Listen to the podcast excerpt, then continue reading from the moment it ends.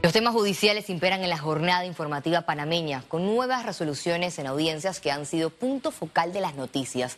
Por otra parte, el subsidio del combustible es otra controversia en auge. Esto y más en nuestra emisión de Econius.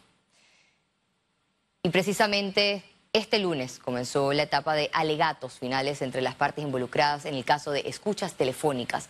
Hacemos contacto en directo con Félix Chávez, quien ha estado dando cobertura durante toda la jornada. Adelante. Gracias Valeria. Y desde el sistema penal acusatorio de Plaza Ágora puedo informar que se desarrolla el juicio oral contra el expresidente de la República, Ricardo Martinelli, en el caso de los pinchazos telefónicos.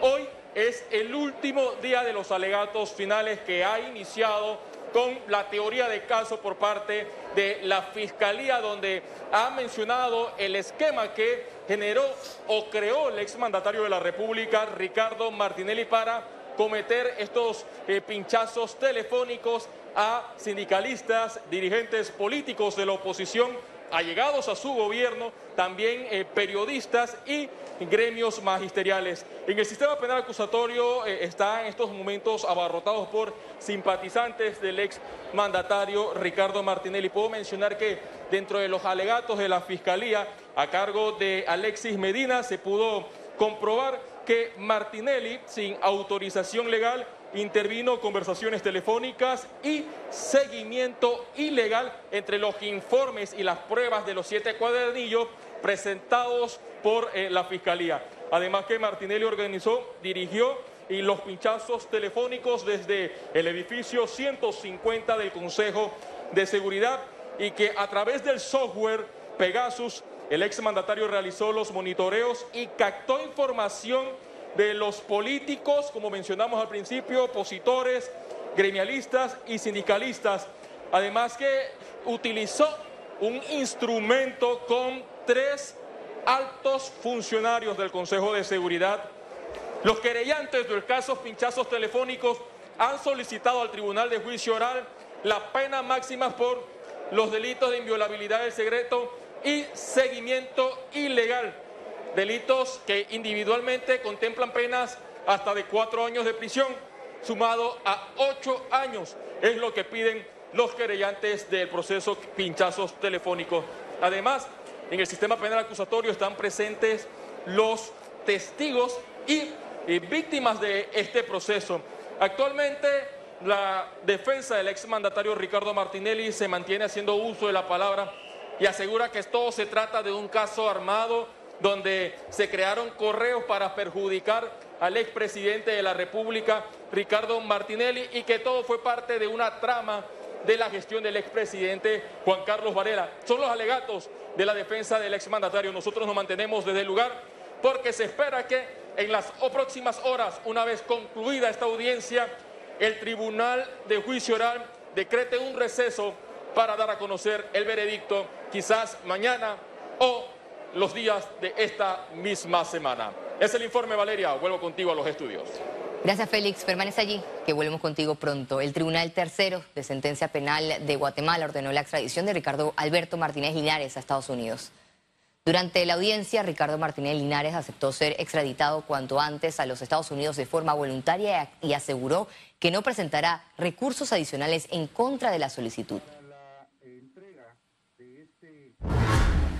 El gobierno justificó la partida de 3 millones de dólares asignadas para atender solicitud de transportistas.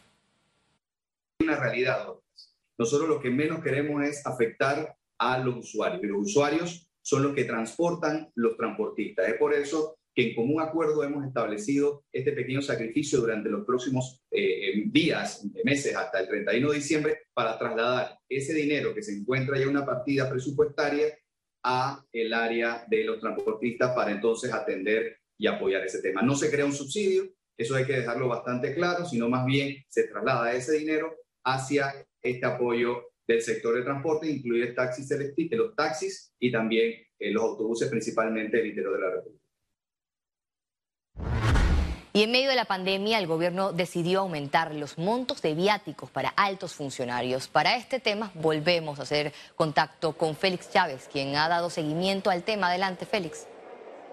Gracias, Valeria. Y el gobierno nacional sigue recibiendo fuertes cuestionamientos por el supuesto mal uso de los fondos públicos. Y esto se da en medio del aumento de los viáticos para altos funcionarios del órgano ejecutivo y legislativo para la vigencia fiscal del año 2022. Es decir, que estos viáticos al interior del país que se mantenían de 75 dólares por día pasarán a 100 dólares y los viáticos de 100 dólares pasarán a, 125 dólares eh, por día para estos funcionarios que en algunos casos cobran 7 mil dólares el relacionado a los diputados de la Asamblea Nacional y 10 mil dólares en el caso de los magistrados de la Corte Suprema de Justicia. Ante este tema salió a defender el gobierno nacional el viceministro de Economía y Finanzas, Jorge Almengor. Escuchemos sus declaraciones. Todavía estamos eh, desde un punto de vista ejecutando la, norma de austeridad.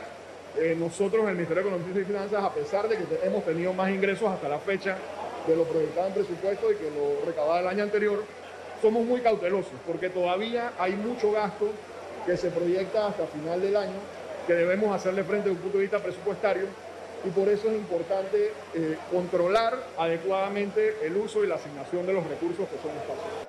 Y es que estos cuestionamientos al gobierno del presidente Laurentino Cortizo se da también en medio del viaje a la cumbre climática de Escocia, donde se comprobó que viajaron con el mandatario Laurentino Cortizo y su esposa 47 altos funcionarios del gobierno. Hasta el momento, el órgano ejecutivo guarda silencio de cuánto representó esto en gastos, tanto en viáticos como en boletos de primera clase. Es el informe, Valeria. Vuelvo contigo al estudio. Muchas gracias, Félix, por tus reportes de los temas judiciales más importantes del día. Continuamos, ya que los empresarios piden soluciones a largo plazo ante el incremento constante de los precios de los combustibles en el país. Para la empresa privada, aunque ven como positiva la suspensión del paro del transporte por el subsidio acordado con el gobierno de 3 millones de dólares que recibirán hasta diciembre en los precios de los combustibles, solicitaron un análisis que beneficie a todos los sectores económicos.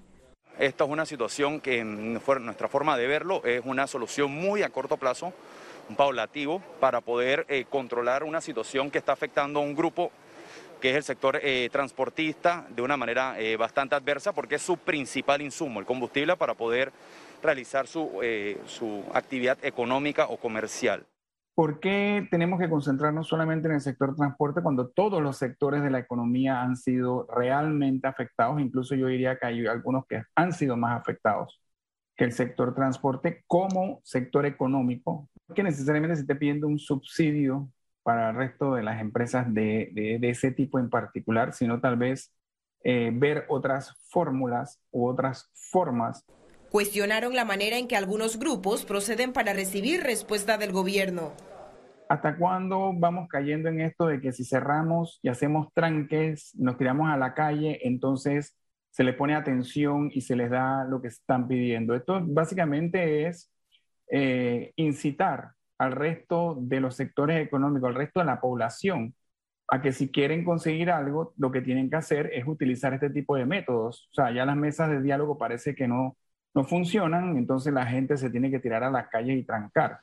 Además, les preocupa que este aumento en precios del combustible acelere la inflación en el costo de productos. Aquellos productos que tengan obviamente una alta dependencia en lo que es el, costo del combustible. Es decir, que dentro de su estructura de costo, el costo de combustible, tenga una alta incidencia, definitivamente tendrá un mayor impacto y habrá que ver entonces si existen productos sustitutos que tengan una menor, obviamente, impacto y que puedan ser los productos que eh, entonces así decida el panameño eh, consumir un momento dado. Los transportistas habían amenazado con una medida de paro ante el alto costo del combustible. Sin embargo, quedó suspendida. Ciara Morris, Econews. Entramos en materia de salud este lunes. El Ministerio de Salud reinició el proceso de vacunación contra COVID-19 luego del receso por fiestas patrias. Con una escasa asistencia a personas se retomó la jornada de inoculación en el auto rápido ubicado en los estacionamientos del Estadio Rommel Fernández.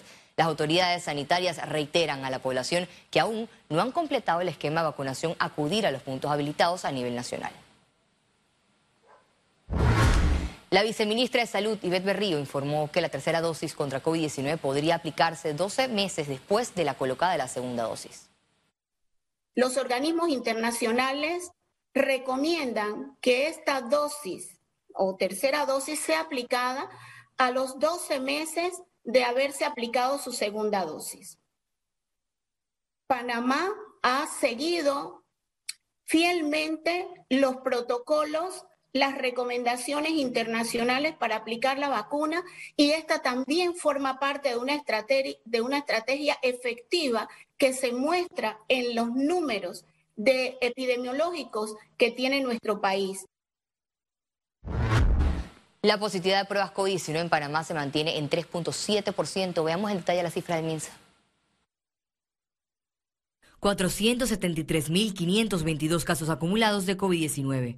106 nuevos contagios, 140 pacientes se encuentran hospitalizados, 26 en cuidados intensivos, 114 en sala.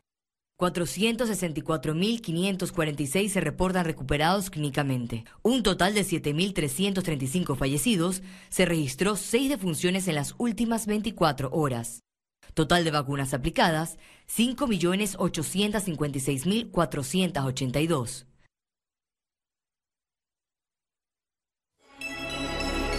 Economía. El gobierno presentó su condición en materia económica a Minera Panamá para el nuevo contrato de concesión. Eh, se le entregó a la empresa el listado de las condiciones que Panamá, en función de la actividad económica, está planteando se puedan valorar, en función no solamente de las regalías que establece el Código Minero, sino también de la excepción de algunos pagos de impuestos. Y estamos esperando que los equipos técnicos se pongan de acuerdo y terminemos de coordinar para entonces el equipo sentarse a revisar cada uno de los puntos que hemos planteado nosotros en la mesa.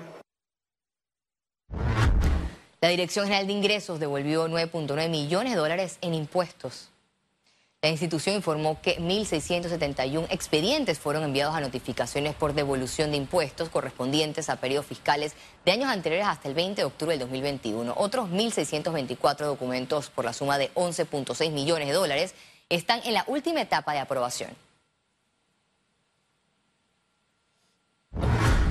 El presidente de la Cámara de Turismo de Panamá destacó que la actividad registró un balance positivo durante los días patrios, lo cual es bueno para la reactivación económica. Nosotros eh, proyectamos de que eh, más o menos estamos hablando de alrededor de 30 millones de dólares diarios eh, que impactan directamente a la economía del interior, o sea que estamos hablando cerca de 150 millones de dólares que se movieron, reciclaron, básicamente se, se, movieron hacia, hacia el interior, que es muy positivo. Sin embargo, esto es turismo interno. Ahora, lo que tenemos nosotros, y creo que el, el el trabajo que hay que hacer es, levantar el, turismo internacional, que el país depende en, gran medida de este, ¿no? un 85% el país depende del turismo internacional. Asimismo, la Autoridad de Turismo de Panamá informó que durante las fiestas patrias se generó en el país una derrama económica de 141 millones de dólares. Según la institución, 944.280 personas se trasladaron hacia destinos turísticos en el interior del país durante el 3, 4 y 5 de noviembre. Los principales lugares fueron Boquete, El Valle, Rivera Pacífica, Pedací, Santa Catalina, Isla Coiba y Los Santos. Señalaron que el gasto promedio por persona por día fue de 50 dólares entre hospedaje, alimentos, transporte, tours y compra de artesanías. La autoridad de la micro, pequeña y mediana empresa, es decir, AMPIME, inauguró la Semana Global de Emprendimiento en Panamá con capacitaciones a microempresarios. Esta actividad se realiza de manera simultánea en más de 180 países. En Panamá se desarrolla del 8 al 12 de noviembre en el Centro de Convenciones de la AMPIME, en Vía Israel, con conferencias, charlas y talleres para inspirar a más de 100 personas por día a emprender en su propio negocio y en paralelo inauguraron la primera feria de emprendedores de Tigo con stands de venta de diversos artículos y comida. Panamá se encuentra como uno de los países con mayor participación en emprendimiento en etapa temprana el mayor país dentro de los países eh, considerados de altos ingresos en participación de emprendimiento en etapa temprana. Esto es importante porque esto quiere decir que hay un incentivo, que hay eh, esas oportunidades también de emprender. Igualmente las mujeres, que llevan el 69% de la participación de nuestros programas eh, financieros. Son nuevas herramientas, yo diría tecnológicas desde el punto de vista de, por ejemplo, marketing digital, eh, cómo administrar el embudo de ventas, es otra, otra de las formas que lo hacemos, también cómo administrar su negocio, eh, cómo poder, eh, la forma de poder financiar también su negocio. Son distintas temáticas, creemos que todas nuevas, de, todo lo que ha habido, una revolución que ha habido tecnológica, creemos que son distintas temáticas que han cambiado y que es valioso poder compartir con los distintos emprendedores. Ya el regreso internacionales. Quédese aquí en Econius, ya volvemos.